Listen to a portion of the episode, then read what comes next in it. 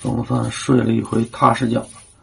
今天是五点五十醒的，中间没有失眠。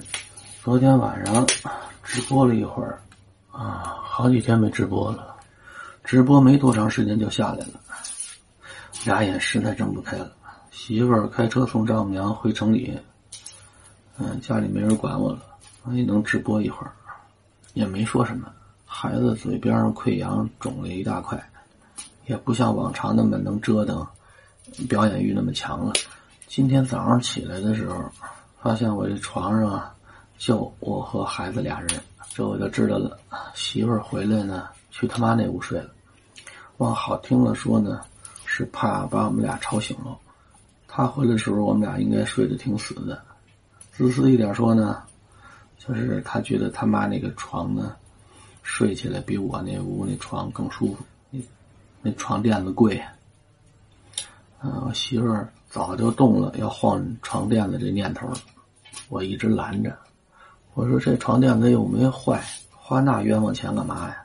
因为像我这种在木板上都能睡着的人，不在乎床板的软硬。我媳妇儿这种长时间享受过高品质生活的人就不一样，你老想尽量让自己睡得舒服一点。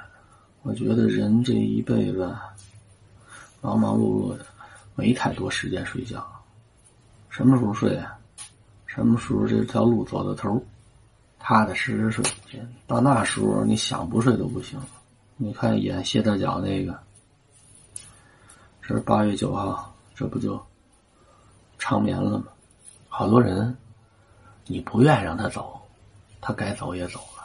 这郭德纲小剧场刚开始火的时候，他们经常唱那个大实话里头，有一句就是“满堂的儿女留也留不住，一捧黄土雨泪纷纷”。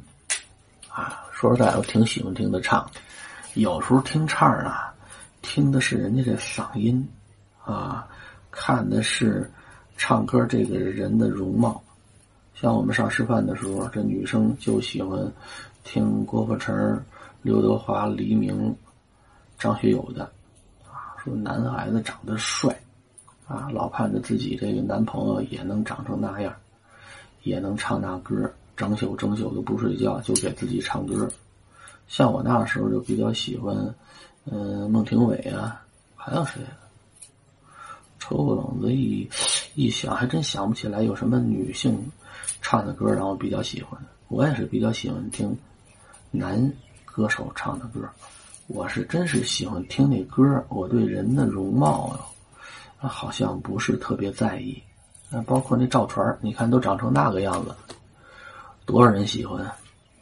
那我听郭德纲，不是为了看模样啊，看他们那模样跟照镜子看我似的，主要是听他唱的这词儿。这词儿呢，现代这些作曲的。啊，填词的人没有几个写得出来。这你要是没有说经历了咱们一般人想象不出来的那种生活困苦啊，那种艰辛啊，写不出这种词儿来。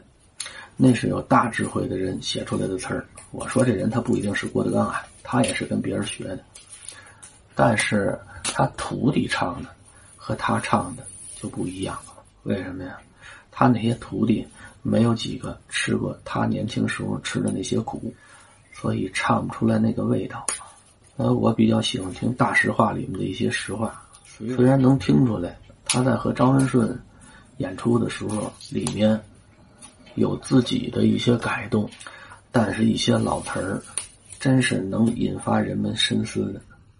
啊，就我说那句：“满堂的儿女留也留不住，一捧黄土。”雨泪纷纷，这有的时候啊，一些事儿，这人呢就得接受，这不一定是生死啊。有的时候一些新生的事物也一样，这人啊岁数越大，对于新生事物接受起来的能力呢就越差。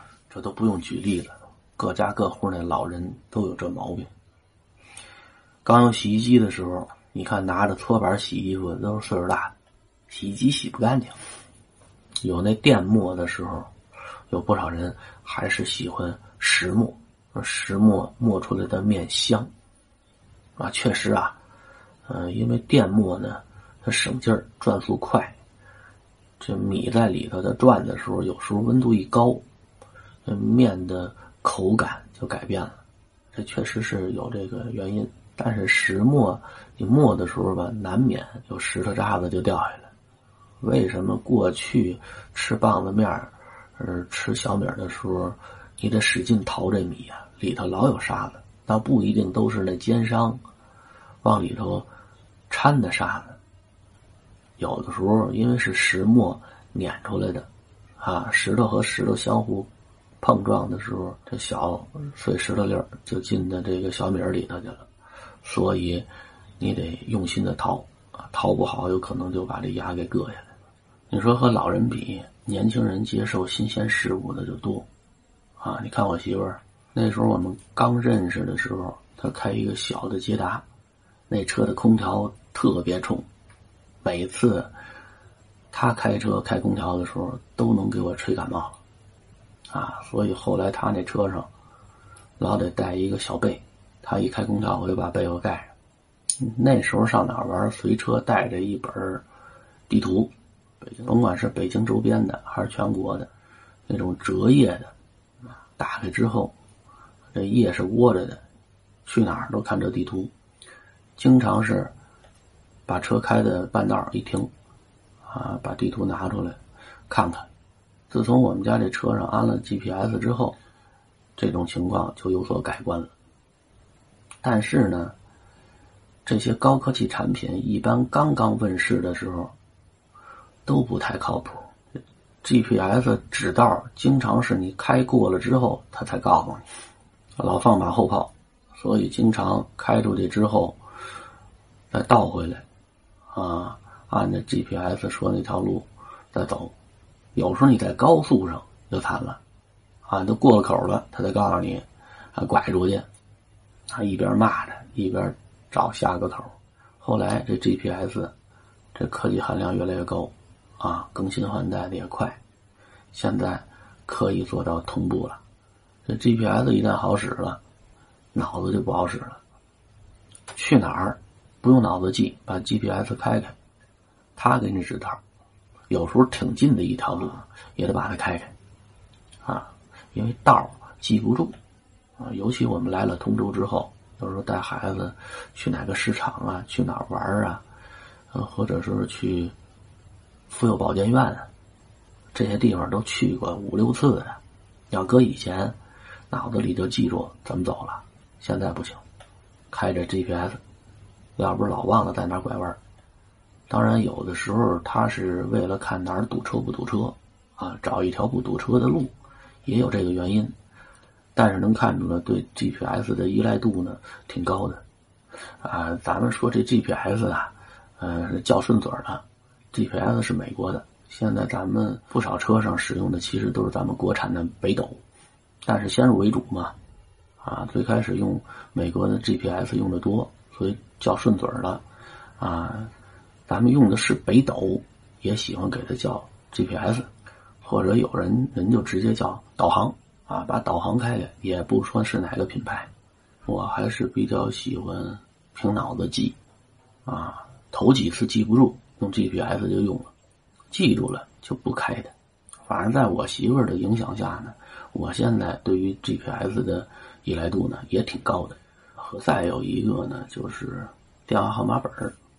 我记着在手机问世之前，每个人啊，除了小孩啊。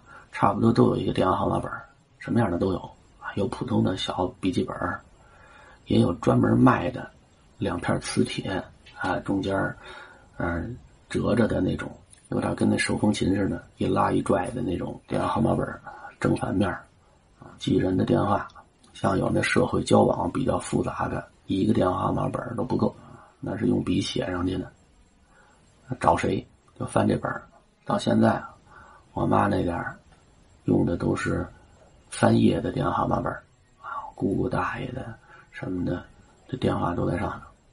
包括我去世那四姨，平时和家里的兄弟姐妹走动的不多，但是每个人甚甚至每个人的子女的电话都有一个小本记录着，啊，所以他去世之后，我姐想联系谁，把这本打开，找谁都能找着。他们不习惯在手机里面记，有手机也不爱用。当然，我四姨和我妈属于一类人啊。现在不少老人接受这种新生事物呢，也比较快啊，不少都在手机里存着，自己不会存，让闺女儿子帮着存。我记得那时候不少单位传达室还都有一个北京黄页，开始我听这名字以为是什么令人激动的小说之类的，后来打开一看，好，北京市所有区县企事业单位，包括某些个人的电话在上面都有，特别厚，啊，跟砖头似的。为什么叫黄页呢？就因为它这个本上所有的纸都是黄色的。